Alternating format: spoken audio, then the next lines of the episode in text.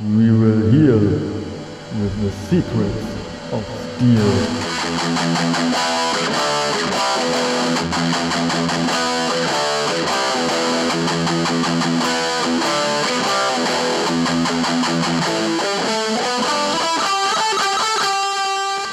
Ja, hallo und schönen guten Abend, liebe Hörerinnen und Hörer da draußen.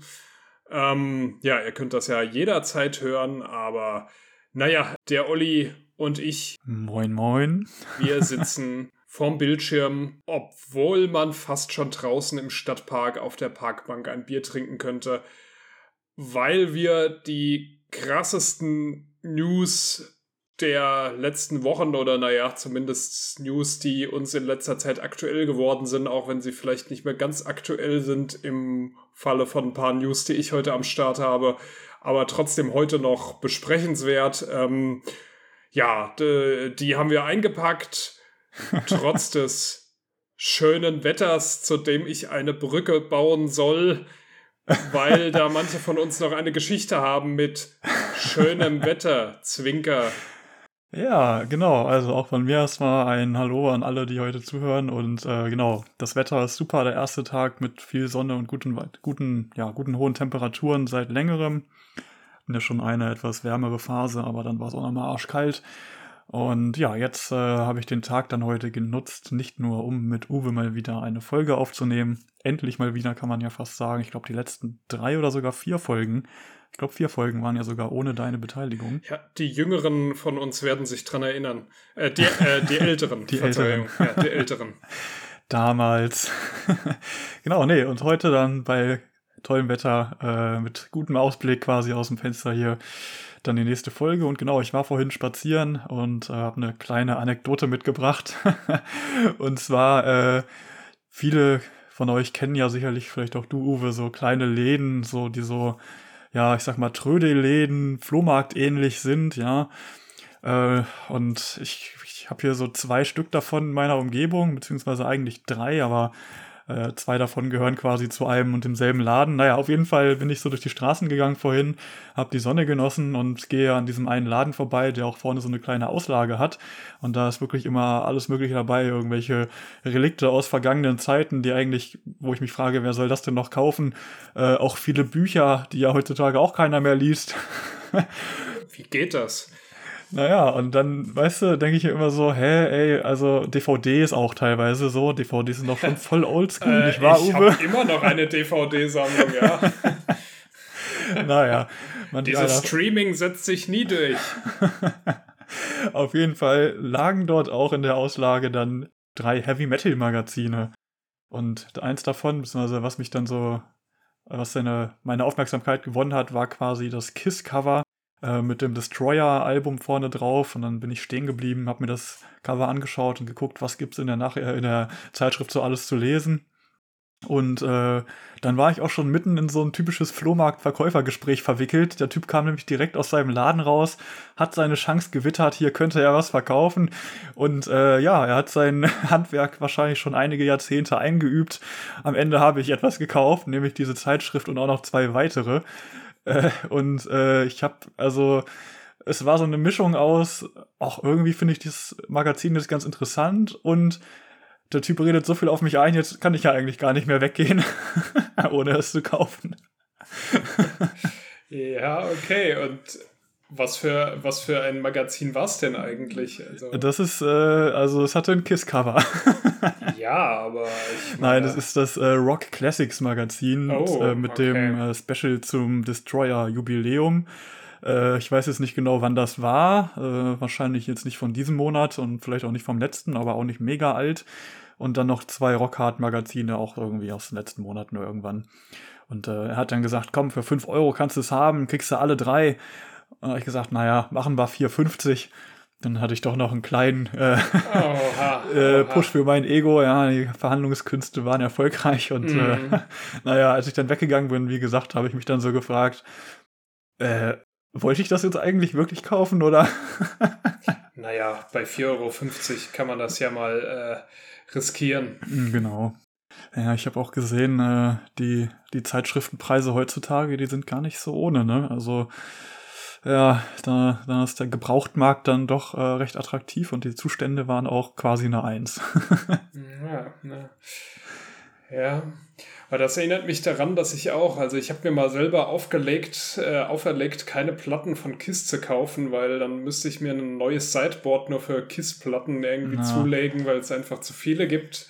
Und äh, ja. letztens bin ich doch ein bisschen schwach geworden und habe mir nämlich auch in einem Plattenladen das äh, Creatures of the Night mitgenommen. Hm. Das war jetzt auch nicht so mega teuer, irgendwie, was weiß ich, 10, 12 Euro. Und das ist ja eins meiner Lieblingsalben von ihnen, weil das schon ziemlich glammig ist. Ja, stimmt. Ja. Das, äh, ja. Aber Destroyer ist auch ein geiles Album, das muss man sagen. Wahrscheinlich ihr bestes, ne? Ja, möglich ist es.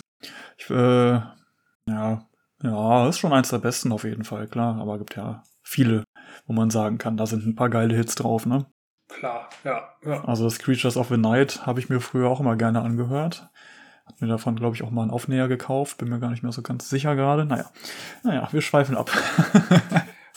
Stimmt, aber auch ein Album, was man immer wieder empfehlen kann. Ja, genau. Okay. Äh, was wir dann auch mitgebracht haben heute sind zumindest aus meiner Sicht noch ein paar Alben, die wir empfehlen können oder ich empfehlen kann. Ich hoffe, du hast auch ein paar mitgebracht. Ja, Ob du sie empfehlen ja. kannst oder nicht, weiß ich jetzt noch nicht, aber das wirst du uns bestimmt gleich erzählen. Sicherlich, sicherlich. Na denn, schieß mal los. Ja, ich soll direkt, okay. Äh, ja. Gut. Ja, dann, ähm, also ich habe das ja schon ein paar Mal angedeutet, dass ich jetzt, ähm, dadurch, dass ich auch den Anspruch habe, mir gute Alben jetzt tendenziell auf Platte zu kaufen, bin ich aber auch kritischer geworden. Und ähm, bei vielen Alben bin ich jetzt schon immer mal überlegen, brauche ich die noch? Also manchmal äh, fällt man dann ja auch rein und ah, bei einer Band, da habe ich doch eine relativ komplette Sammlung und war deshalb doppelt und dreifach unter, unter Zugzwang, zumal ich auch schon gute Reviews gelesen habe. Und ähm, ja, die Rede ist von Satan. Ähm, Satan, die New Wave of British Heavy Metal Band aus Newcastle upon Tyne, die in den 80ern vor allem äh, bekannt wurde für ihr Kurt in the Act Album. Ähm, sie hat dann noch das äh, weniger, weniger bekannte Suspended Sentence aufgenommen, aber mit anderem Sänger leider.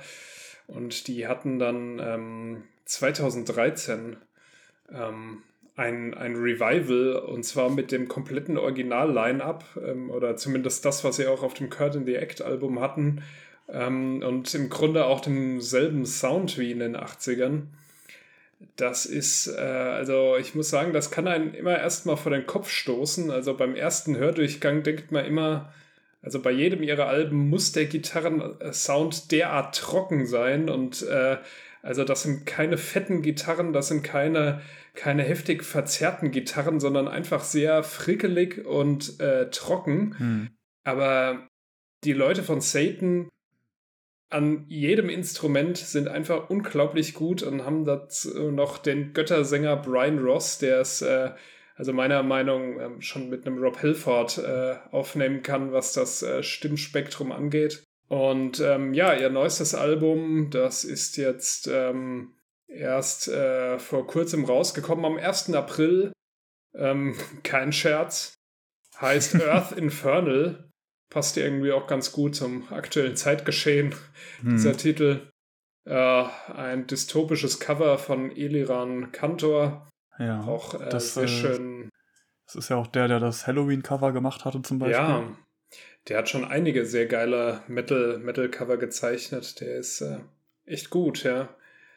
Ähm, ja, und dieses Album, also beim ersten Mal anhören, denkt ihr noch, oh, ist das wieder, ist das trocken? Mein Gott, hätten sie da nicht mal ein bisschen mehr die Produktion, das äh, äh, nicht ein bisschen mehr aufpolieren können. Also das denkt zumindest ich als alter Glam Metal Maniac, aber ab dem zweiten Mal hören bleibt da quasi alles hängen.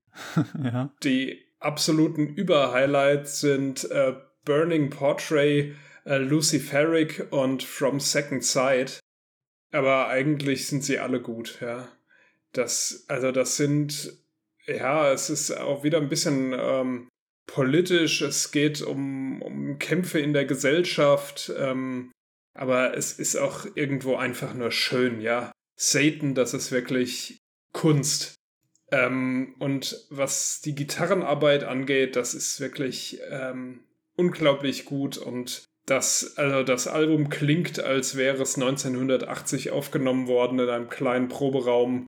Ohne dass das jetzt negativ gemeint ist. Es ist wirklich mhm. äh, sehr reduziert, aber gleichzeitig unglaublich tight.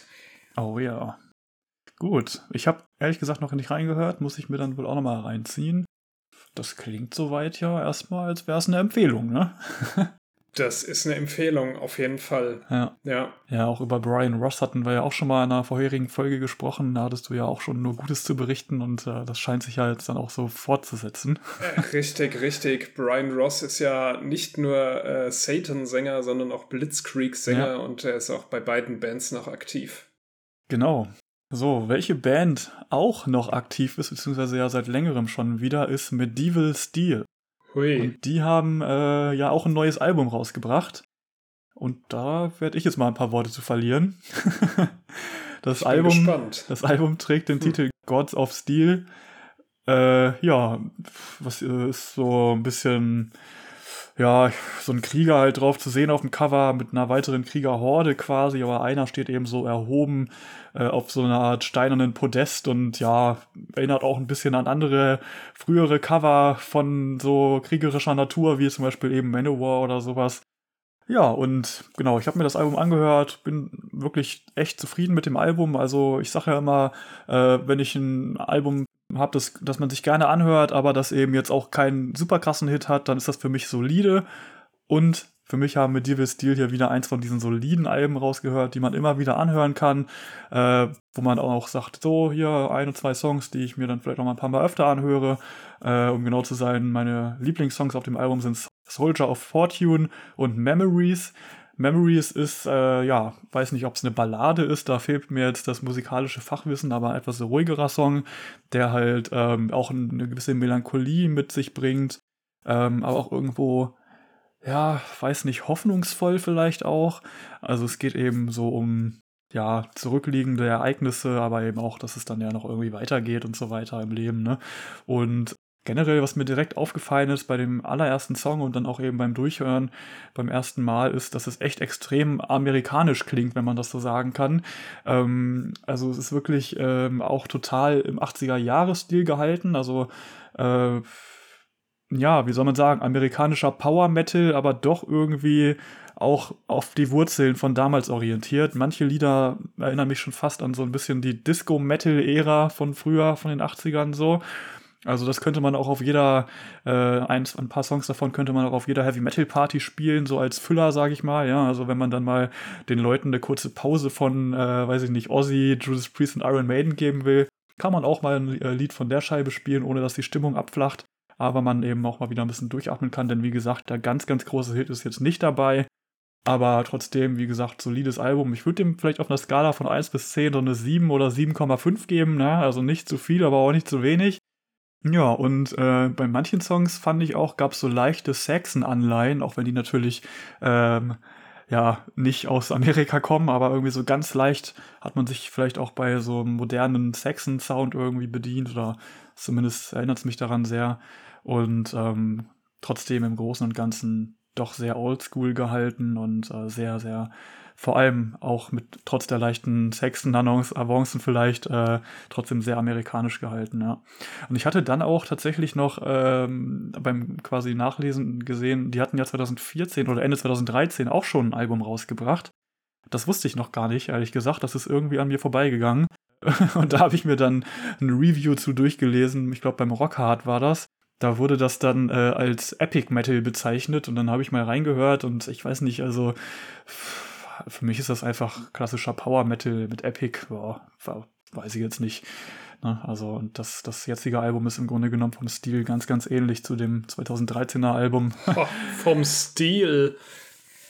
Ja, es ist äh, sehr stilvoll auf jeden Fall. das Gods of Steel Album.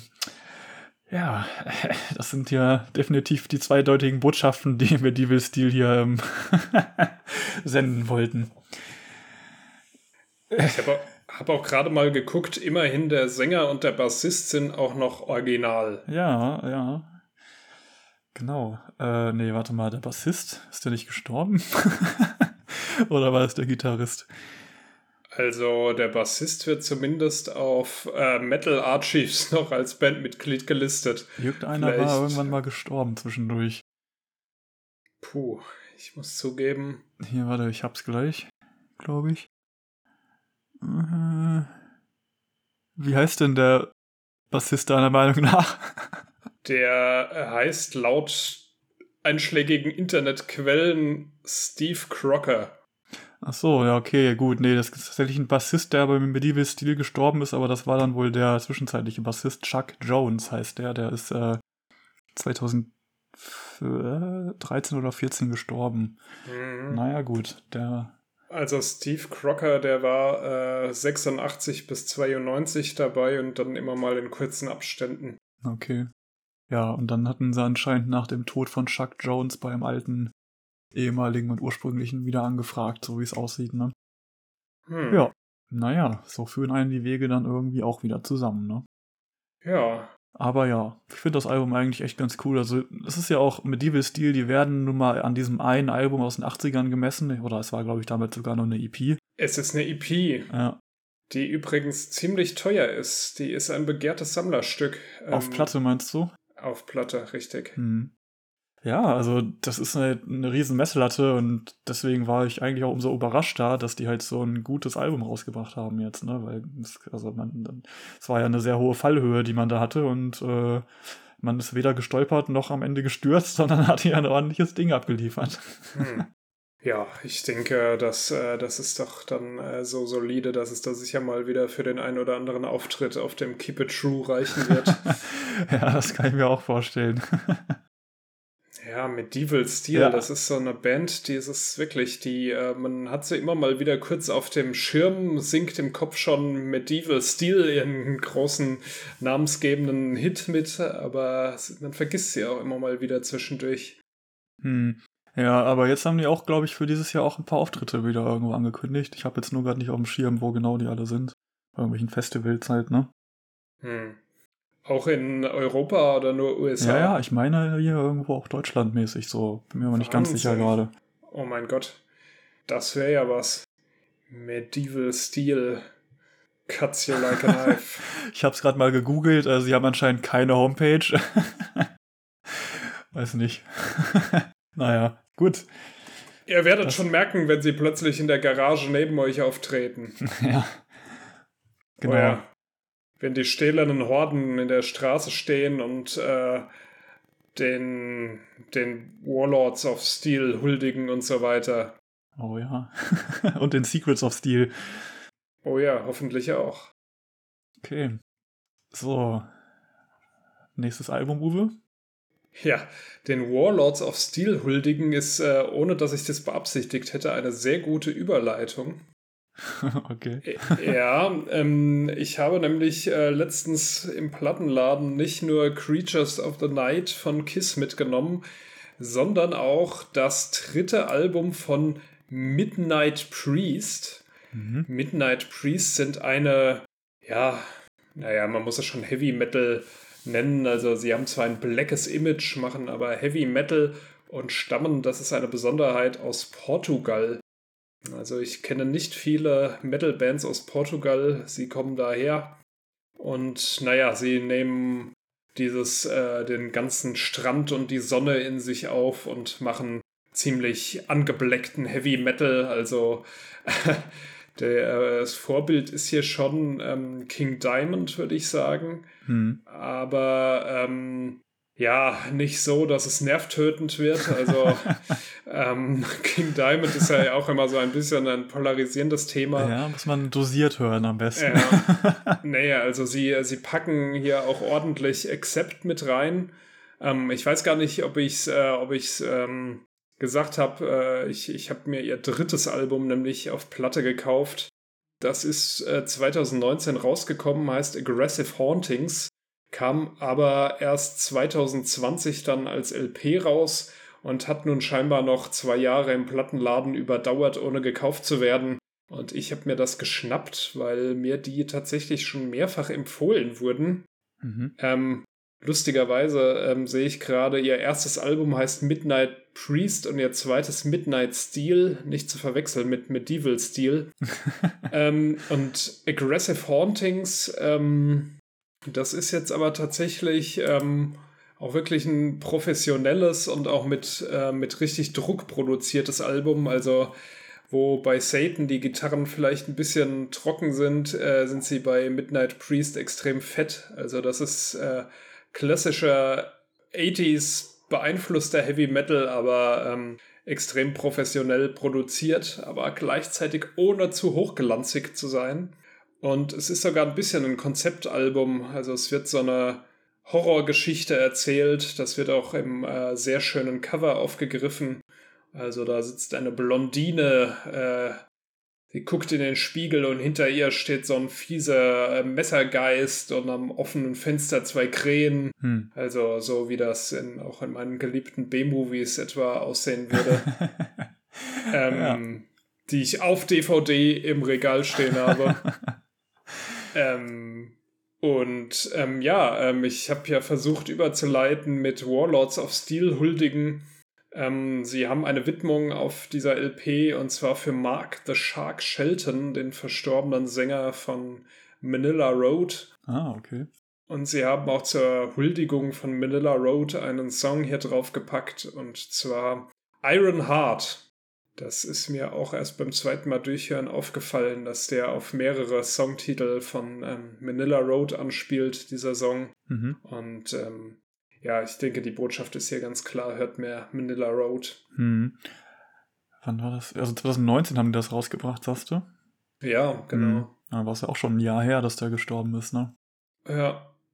Mhm. Also Genau, ist jetzt nicht mehr ganz taufrisch das Album, aber für mich war es jetzt doch eine neue Entdeckung und ich hoffe auch für die, äh, dass für die eine oder den anderen äh, das auch noch eine neue Entdeckung ist. Und also Aggressive Hauntings, der Titeltrack ist extrem geil, Holy Flash ist mega geil, Iron Heart ist super und dann noch das äh, ikonische On Your Knees for Metal.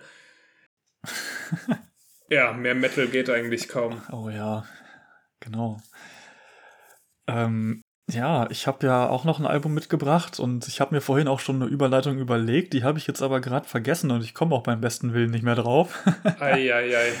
Äh, es wird aber, im Alter nicht einfacher. Ja, ich hätte es mir vielleicht aufschreiben sollen. Ich habe mir vorhin gedacht, nee, komm, machst du so freie Schnauze wie sonst auch meistens. Naja, hat nicht funktioniert. äh, genau, ich habe das neue Scorpions-Album mir mal genauer angehört. Ähm, und ich weiß noch, die Überleitung sollte irgendwas auch sein, von wegen so Oldschool irgendwas und ach, ich weiß nicht mehr. Nee, also das Album, äh, wenn ich mich jetzt nicht täusche, heißt Peacemaker sondern mal kurz gucken, nicht, dass ich hier jetzt Müll habe. Aber warte, wie hieß das denn nochmal? Also, so hieß auf jeden Fall die Single, die sie vorab released äh, hatten. Wow, also die Vorbereitung und das Gedächtnis, naja, das üben wir nochmal. Also, es heißt Rock Believer, das war die andere Single. die vorher hm. rauskam. Also, das Album heißt Rock Believer, aber es hat den Song Peacemaker mit drauf. Genau. Naja, auf jeden Fall, ich habe äh, natürlich vorab auch die Singles gehört. Wir hatten, glaube ich, über eine Single auch schon mal gesprochen irgendwann. Bin mir über die mehr, Peacemaker hatten Das kann sein, genau. Da, da fand ich ja das so ein bisschen zu simpel irgendwie. Peacemaker, Bury wie Undertaker ist auch irgendwie so ein Reim in, im Refrain. Da war mir irgendwie zu, zu lasch. Also weiß ich nicht, auch ein bisschen komische Wörter und so.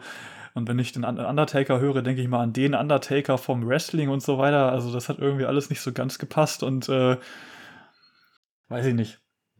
Was dann aber natürlich der Fall war, als ich mir das Album angehört habe, war, war, also war einfach, dass die mich komplett überzeugt haben. Und es ist wirklich ein äh, Scorpions-Album, das wirklich also unglaublich gut geworden ist. Also, ja, also schon, wenn wir jetzt mal wieder die Skala bemühen, bin ich da schon so kurz vor der neuen oder sowas von zehn Punkten. Äh, es ist absolut auch oldschool im Stil so, aber irgendwie eben auch was Frisches dabei. Viele Songs auch mit einer gewissen Abwechslung. Also manche Songs kann man vielleicht auch vorhalten als kleine Kritik, dass die auch teilweise ein bisschen ähnlich klingen, aber trotzdem über das gesamte Album gesehen extrem viel Abwechslung. Es ist ja sogar ähm, als Doppel-CD erschienen mit insgesamt 15 Songs, ja. Und äh, Also wirklich, äh, du hörst das an und dir wird einfach nicht langweilig. Du hörst jeden Song eigentlich gerne, bis vielleicht eben auf Peacemaker. und äh, ja, freust dich auch quasi auf jedes neue Lied, das angespielt wird. Und äh, um vielleicht nochmal auf ein paar davon einzugehen. Also mir ist aufgefallen, dass sie extrem viel ähm, so ein bisschen biografisch gefühlt singen. Und da weiß ich natürlich nicht, singen sie jetzt wirklich über sich oder ist das einfach nur so, ja, wir machen das jetzt mal, weil da kann sich jeder mit identifizieren oder so. Das weiß ich jetzt natürlich nicht, ne? Ähm, aber zum Beispiel Rock Believer ist ja auch ein äh, super Song, ähm, der irgendwie so auch, ja, irgendwie so ergreifend auf einer gewissen Art ist, ne? Und ähm, da geht es im Grunde genommen auch darum, dass man so ermutigt wird, wenn man, sein, wenn man seinen Glauben beibehält, dann werden sich die Träume erfüllen und äh, sowas, ne? Und äh, ja, da haben sie einfach ähm, wirklich einen guten Song, der auch irgendwie ein bisschen was auslöst in allem, ne? Von der Gefühlslage her geschaffen. Und äh, ja, dann hatten sie noch einen Song, der hat bei mir auch was ausgelöst, allerdings rein vom Titel. Der heißt nämlich Knock 'em Dead. Und da fand ich irgendwie in Anbetracht des aktuellen Zeitgeschehens gut, das konnten sie jetzt nicht wissen, aber ne, irgendwie so von wegen, ja, im Grunde genommen, ja, töte sie, kann man es ja auch schon fast grob übersetzen, ja, schlag sie tot.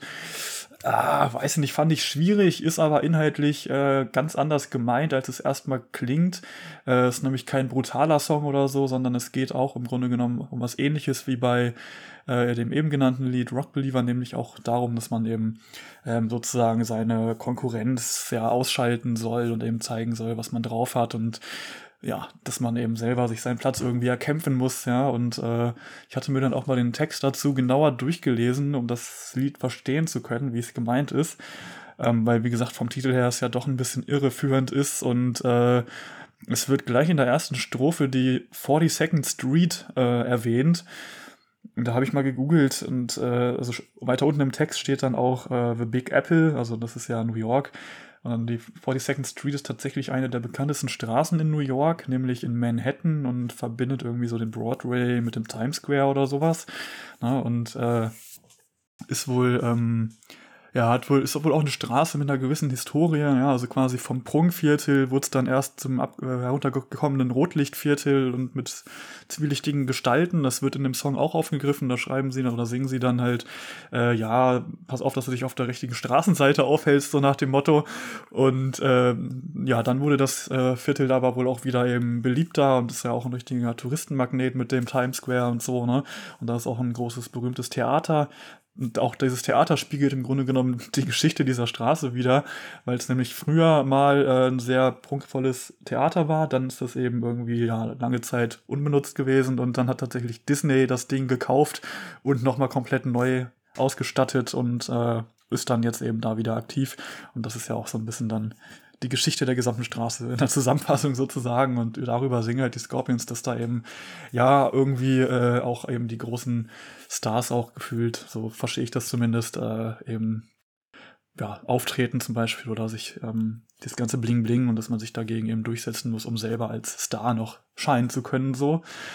Ja, und äh, generell hatte ich ja schon gesagt, viel so, wo man sagen kann, das ist irgendwie auch ein bisschen biografisch oder mit einem Bezug, den man sowohl vielleicht auf die Scorpions selber als auch ähm, auf, auf die Allgemeinheit äh, gut beziehen kann. Und äh, da ist natürlich noch I'm a Rock Believer mit dabei.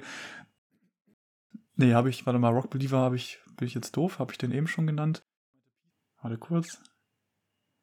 Ah ja, so, ich hab's wieder. So, ich meinte noch Shining of Your Soul, hatte ich gerade verwechselt. Das ist nämlich auch ein Song, der sehr ruhig ist.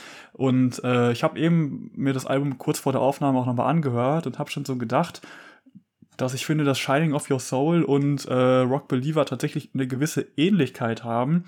Deswegen kann ich es ehrlich gesagt jetzt auch ganz gut nachvollziehen, dass ich jetzt im Nachhinein die beiden Songs jetzt gerade nochmal durcheinander gebracht habe. Ähm, bin dann aber vorhin beim, beim weiteren Hören und Vergleichen auch nochmal drauf gekommen, nee, eigentlich ist es doch irgendwo auch anders. Also es sind beides so gefühlvolle Songs, ganz ruhig, äh, aber irgendwie doch auf ihre eigene Art. Also auf jeden Fall mal reinhören, würde ich sagen. Ähm, hat mich auf jeden Fall auch gepackt, der, äh, der Song. Und ähm, was mich auch gepackt hat, war When I Lay My Bones to Rest, äh, was tatsächlich so eine rock'n'rollige Nummer auf dem Album ist. Also wo du wirklich denkst, jetzt haben sie noch mal hier die, den Ausreißer, die Zeitreise zurück in die 50er gemacht oder sowas. Ja? Und ähm, mir ist dann jetzt gerade beim Quatschen auch wieder auf, äh, aufgefallen, was eigentlich meine Überleitung werden sollte. Denn die Scorpions sind ja nun mal auch äh, eine Band, ähm, die schon, die es schon sehr lange gibt und wo man natürlich auch sagen kann, die besten Zeiten vielleicht schon hinter sich hat und trotzdem ist das Album ja ein richtiger Kracher geworden, wie ich schon sagte. Und das passt dann auch wieder zum ersten Song des Albums, nämlich zu Gas in the Tank. Und im Grunde genommen wird in dem Song auch dann wirklich da tatsächlich auf sich selbst bezogen gesungen so nach dem, ja, in die Richtung so, ja, hat man noch äh, Gas in the Tank, also hat man noch was, was man bieten kann und das dann quasi die Antwort ist, ja, gib mir noch ein Riff, gib mir noch dies, gib mir das, wird dann so gesungen, ne? Und dass man am Ende eben quasi mit diesem Song schon mal vorwegnimmt, ja, wir können es noch, wir wollen noch und das im, äh, im ganzen Verlauf des Albums dann eben auch unter Beweis stellt. Also wirklich von mir eine absolute Empfehlung, dieses Album. Ja, ich muss zu meiner Schande gestehen, obwohl ich ja großer Scorpions-Fan bin, habe ich das Album mir noch nicht angehört. Ähm, ich war, muss ich sagen, auch von Peacemaker so ein bisschen verschreckt, weil ich den auch so ein bisschen sehr seicht fand. Mhm. Und außerdem ähm, das davor, ähm, das Album vor diesem, ähm, das äh, Return to Forever extrem stark fand und irgendwie mhm. die Befürchtung hatte, dass das äh, nicht, äh, ja, nicht, äh, wie soll ich sagen, diese, diese Messlatte halten kann. Wobei ich gerade schon mal geguckt habe, also von den Verkaufszahlen ist Rock Believer äh, an Return to Forever schon knapp vorbeigezogen. Mhm. Ja, hat sich in Österreich zum Beispiel besser verkauft, aber auch in den USA. Dabei ist mir aber übrigens ganz Erstaunliches aufgefallen. Ja, ja okay, was denn? Ähm, ja, also ähm, im Jahr 96 mit Pure Instinct ähm, hatten die Scorpions nochmal ein Goldalbum in Deutschland, mhm. waren in den USA aber schon nur noch auf Platz 99. Mhm. Und dann über die 90er und frühen 2000er kam so eine, also was die Verkaufszahlen angeht, eher eine Durststrecke. Zumindest verglichen mit den frühere, äh, früheren Chartplatzierungen.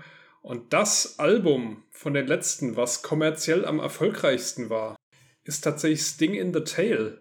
Das hätte ich gar nicht gedacht. Also ich mag das Album, aber ich finde es persönlich nicht so gut wie Return to Forever. Hm. Und das hat in Deutschland sogar Doppelplatin bekommen und war in den USA auf Platz 23. Mhm. Und damit äh, bisher auch noch erfolgreicher als Rock Believer. Hm. Hm. Ja, ich weiß jetzt gar nicht, wie so die Voraussetzungen jetzt für so Doppelplatin und so sind. Wann kam Sting in the Tail nochmal raus? War das so 2013 oder so? 2010. 2010. Das war nach einer der vielen ähm, Abschiedstourneen der Scorpions. ah, ja, genau. Man hatte gerade beschlossen, wieder zusammenzukommen und ein Album aufzunehmen. Hm. Und ähm, ja, äh, gerade der Titelsong ist schon ziemlich cool, aber dieses Hail, Hail, Sting in the Tail, dieser Refrain ist natürlich auch so ein bisschen gewöhnungsbedürftig, aber scheinbar hm. ist es seinerzeit eingeschlagen wie eine Granate, muss ich jetzt erkennen. Hm. Ja, da kann ich jetzt noch gar nicht so viel zu berichten, weil damals war ich noch zu jung und unerfahren, um mich mit sowas zu beschäftigen. Ja, also die Scorpions, die hatte ich ja schon sehr lange auf dem Schirm. Ich glaube, das habe ich auch in der Folge erzählt, äh, wo es um unsere musikalische Frühprägung ging. Mhm. Dass die ja tatsächlich eine meiner ersten Hardrock- und Heavy-Metal-Bands waren. Ja, mir war das lange Zeit zu seicht. Ne? Also ich war ja früher, als das Ganze so anfing, dann doch eher auf der etwas härteren Schiene unterwegs und mit solchen sanften Rock'n'Roll-Klängen oder Hardrock-Klängen habe ich mich dann erst viel später beschäftigt. Ja. Hm. ja, auf jeden Fall. Der Name Scorpions ist mir jetzt wieder öfter auch im Kopf rumgeschwirrt, äh, denn ich gehe ja auch immer zu den Scorpions zum Eishockey hier in Hannover. Und äh, dort ist eben schon kurz den 1. April mal erwähnt. das, was jetzt kommt, wurde mir auch am 1. April erzählt. Deswegen wird es wohl am Ende wahrscheinlich nur ein kleiner Aprilscherz gewesen sein. Aber äh, ein Kumpel von mir, der auch beim Spiel damals war, am 1. April, hat mir auf der Rückfahrt erzählt, ein Typ neben ihm im Fanblog hätte ihm erzählt, wenn die Scorpions dieses Jahr den Aufstieg in die zweite Liga schaffen, dass dann die Rockband Scorpions in der Eishalle ein Konzert geben wird. Man solle es aber keinem weitererzählen und äh, naja, ich vermute mal, es wird dann vielleicht doch nicht dazu kommen.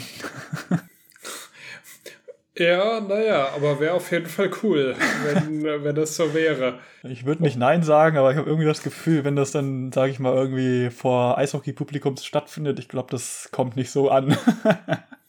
naja, mit so ein paar, sie haben ja auch ein paar harte Nummern. Aber schaffen denn die Scorpions überhaupt den Aufstieg? Na klar, die sind doch jetzt schon im Halbfinale und äh, Dienstagmorgen, also morgen geht's los und äh, also sie haben gute Chancen. ja, ich meine, Schalke schafft ja auch wieder den Aufstieg in die erste Linie, äh, Liga, so wie es aussieht.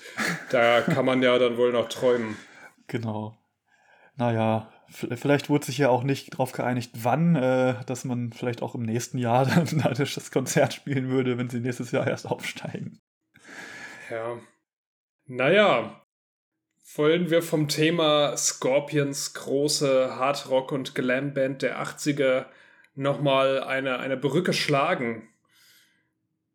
Ja, also ein, zwei Brücken könnte ich noch gebrauchen. Ja, gut. Dann bauen wir erstmal eine Brücke in Richtung Skid Row. ja. ja, einige Leute werden es ja schon mitbekommen haben. Skid Row haben schon wieder einen neuen Sänger.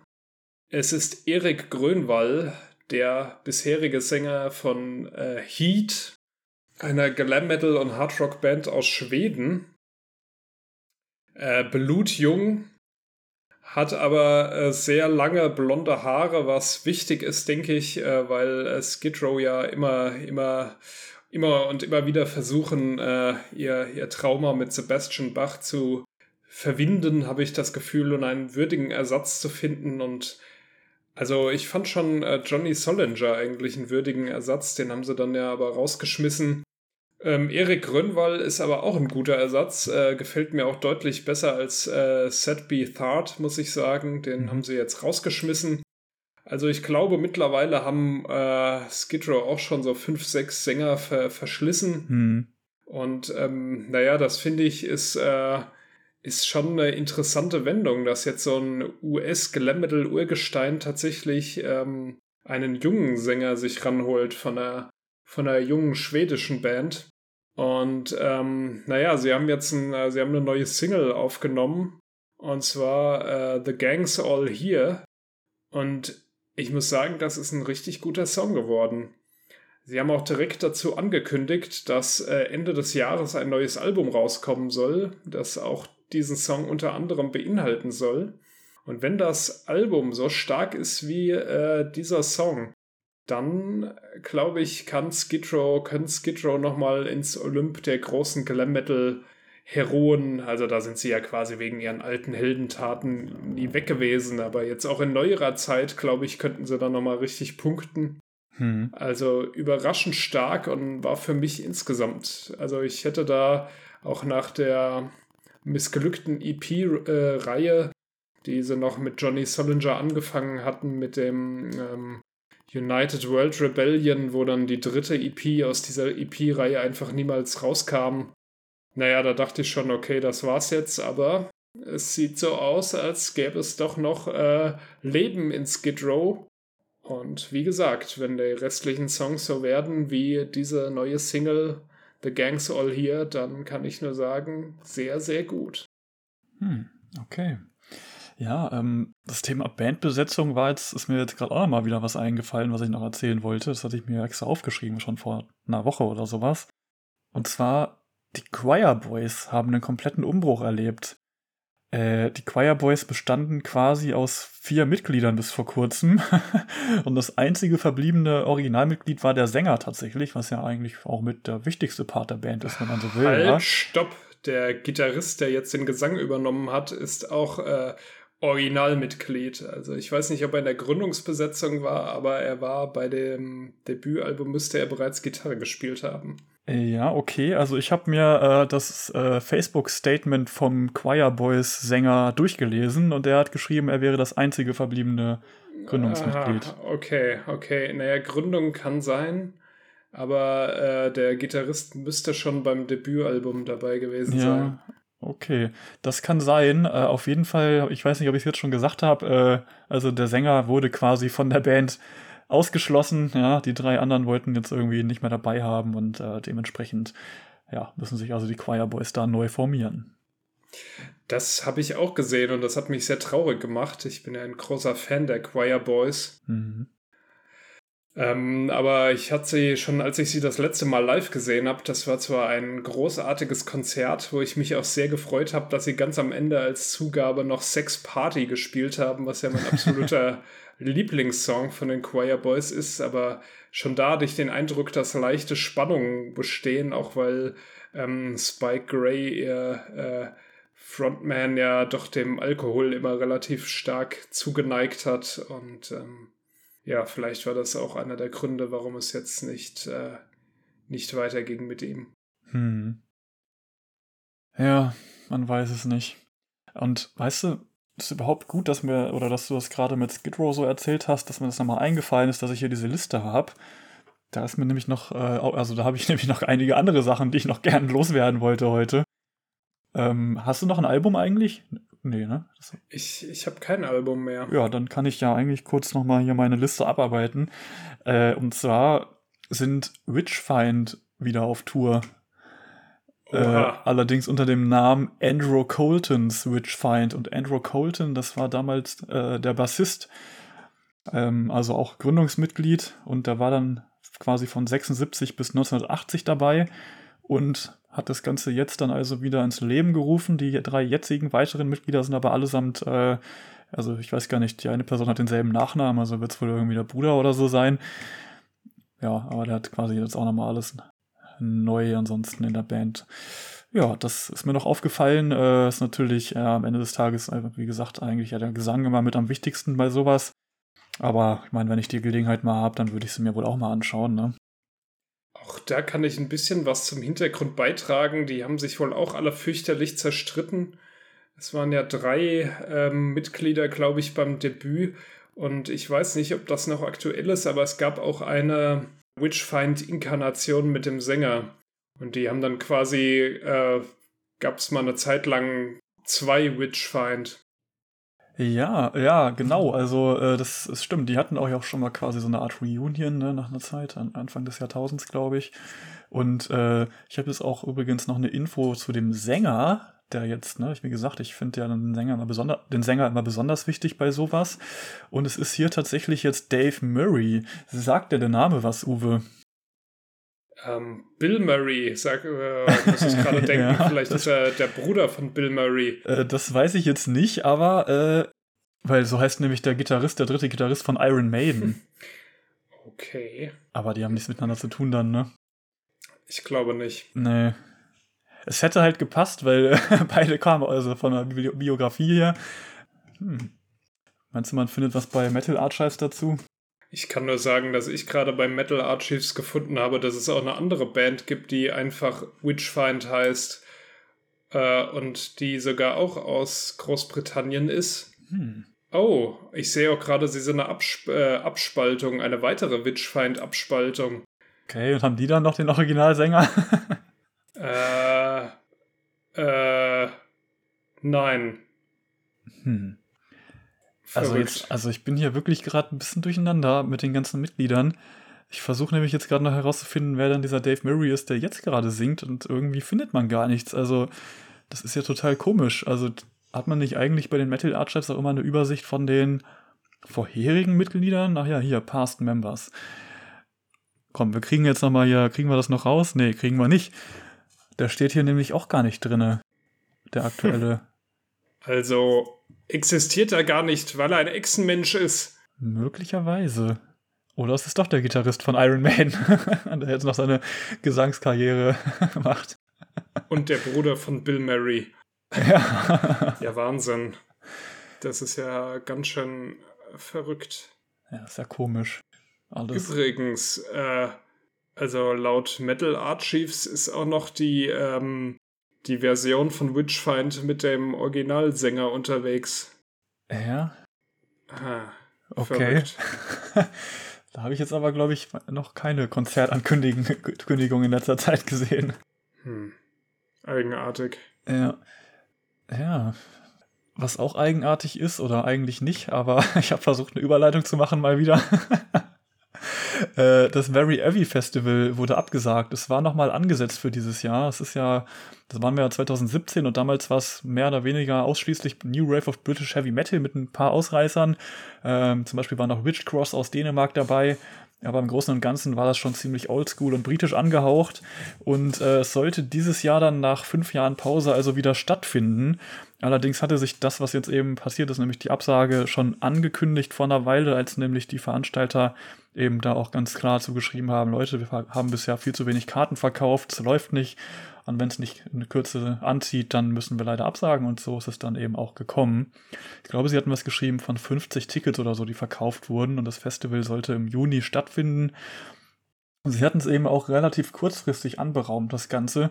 Und äh, da muss ich auch einfach sagen, das war vielleicht auch gar nicht die schlauste Idee, weil wir haben ja jetzt nun mal das Jahr, in dem voraussichtlich alle ja, Konzerte oder Festivals äh, zumindest im Sommer wieder stattfinden. Das heißt, wir haben ja eh schon einen riesen Überhang eigentlich an Konzerten. Ja, also ich kenne Leute, die haben noch Tickets von 2020 äh, und mussten jetzt für dieses Jahr schon manche Karten wieder verkaufen, weil dann die Verschiebungen sich über, überlagert haben sozusagen, dass dann zwei Konzerte am selben Tag und so weiter.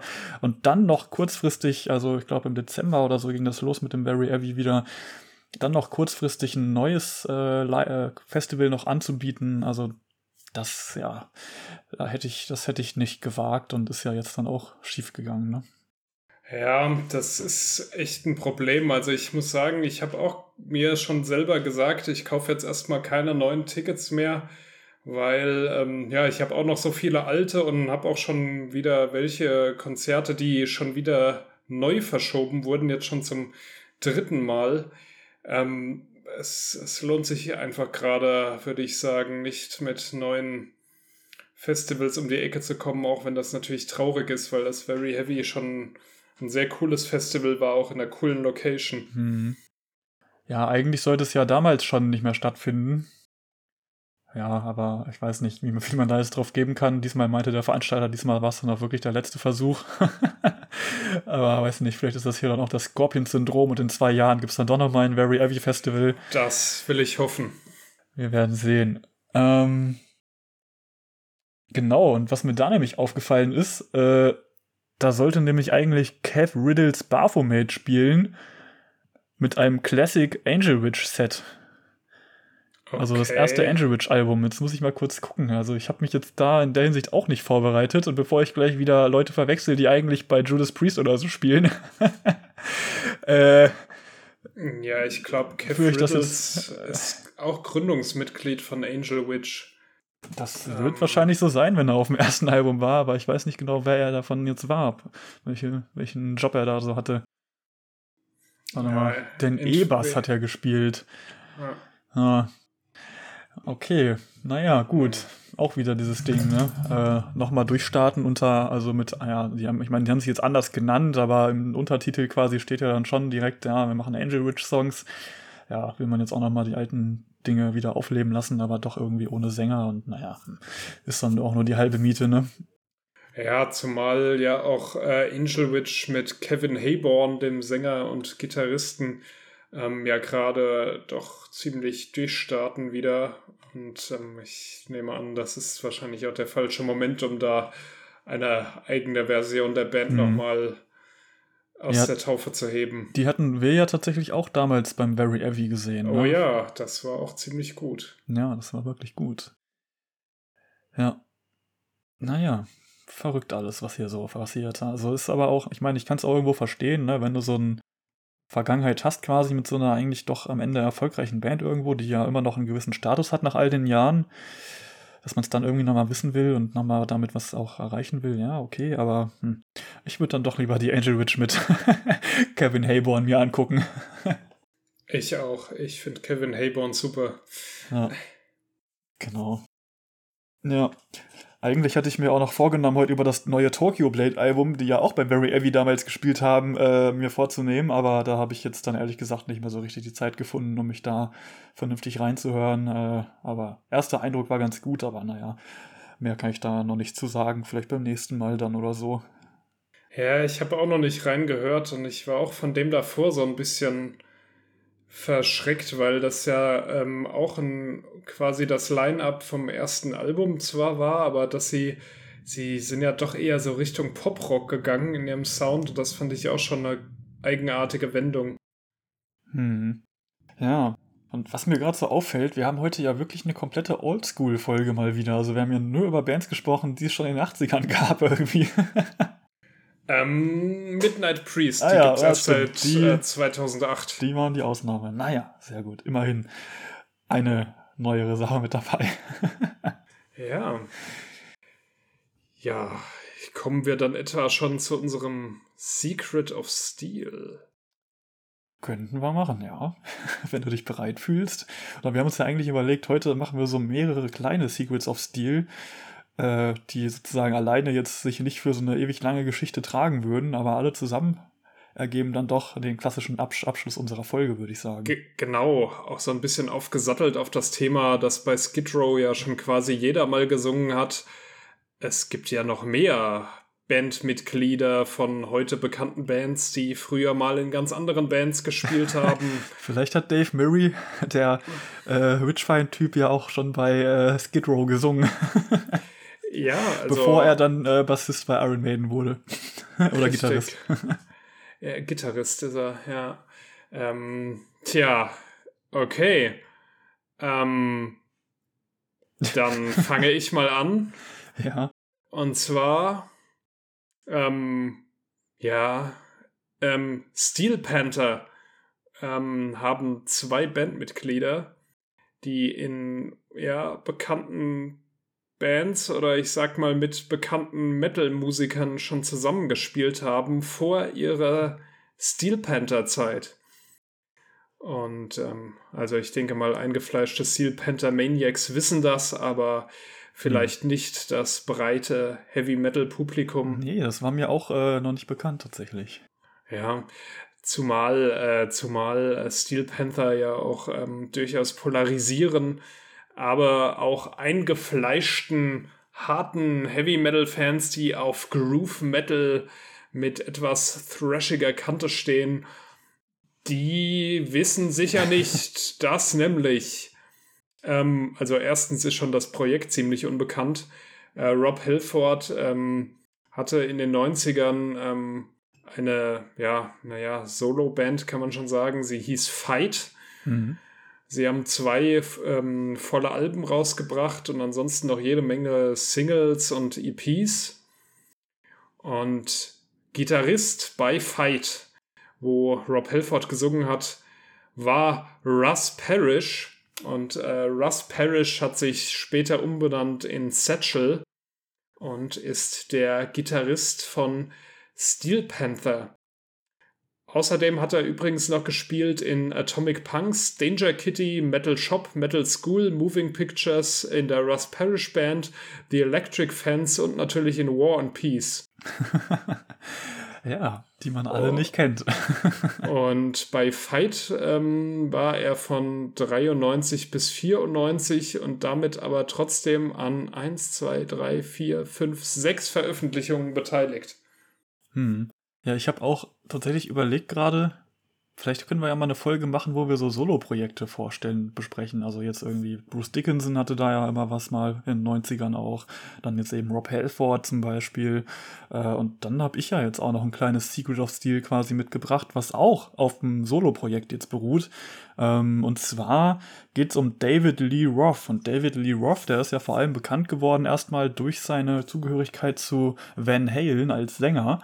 Und da ist er dann aber im Laufe der Zeit ausgestiegen oder ra- wurde rausgeschmissen, weiß jetzt nicht genau, was da passiert ist. Äh, er hat es mir leider noch nicht äh, erzählt äh, im persönlichen Gespräch. Ähm, aber er hat quasi dann ähm, ein Album rausgebracht, das erste Album von ihm, äh, 86 müsste das gewesen sein, Eat 'em and Smile. Weiß ich nicht, ob der Albumtitel vielleicht auch so ein bisschen auf den Rückblick äh, auf die alte Band äh, gemeint ist quasi Eat 'em, also friss sie auf und lächle, also ja, scheiß auf die anderen so, ne? Äh, lass, es hin, lass es zurück und äh, naja, auf jeden Fall das Secret of Steel, das ich quasi für dieses Album mitgebracht habe, ist, dass es nicht nur auf Englisch erschienen ist, sondern es wurde noch eine zweite Version veröffentlicht und die war dann auf Spanisch. Das hätte ich nicht gewusst. Oh ja. Das ist ja ziemlich verrückt. Ja, aber die war auch wohl nicht besonders erfolgreich.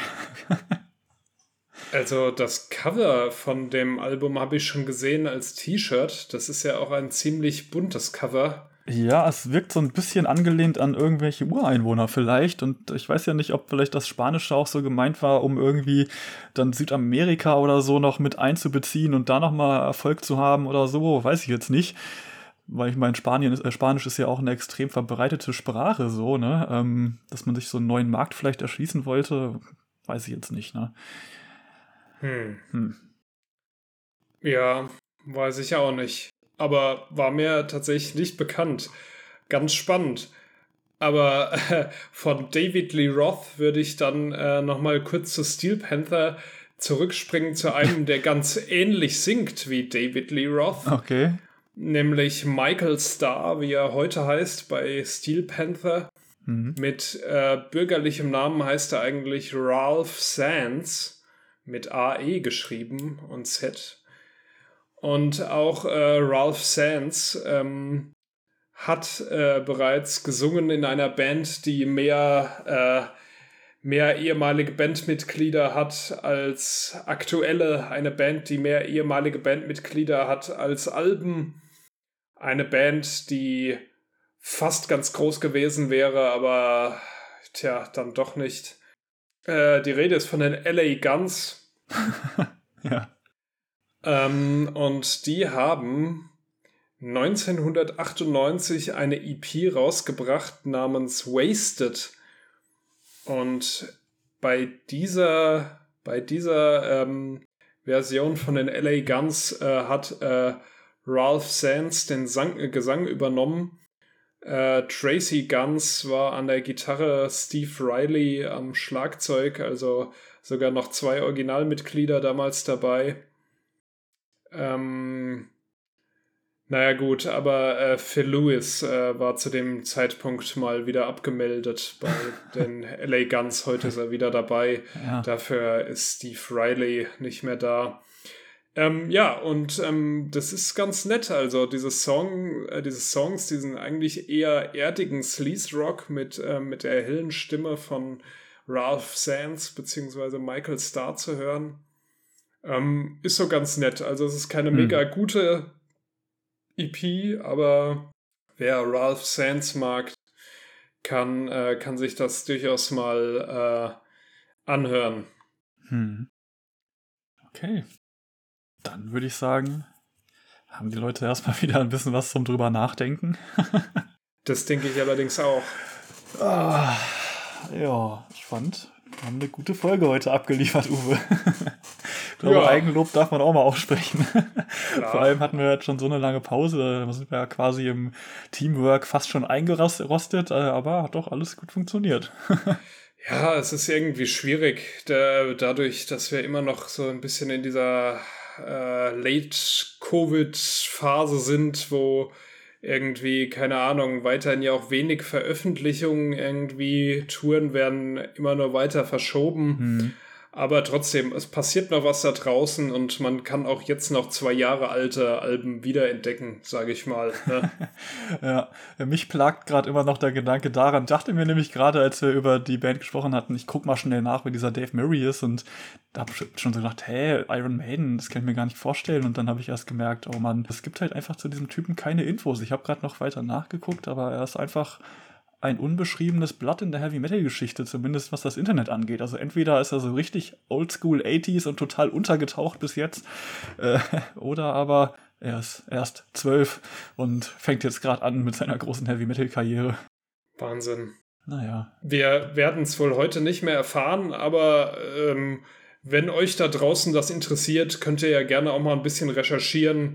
Vielleicht gibt es ja auch Leute, die die Leute von Witchfind kennen oder die zufällig Dave Murray heißen und zur Aufklärung beitragen können. Schreibt uns gerne. Und, genau, also äh, an Uwe könnt ihr einen Brief schreiben, an mich dann die E-Mails, wie ihr wisst. ähm, äh, ich habe auch ein Faxgerät.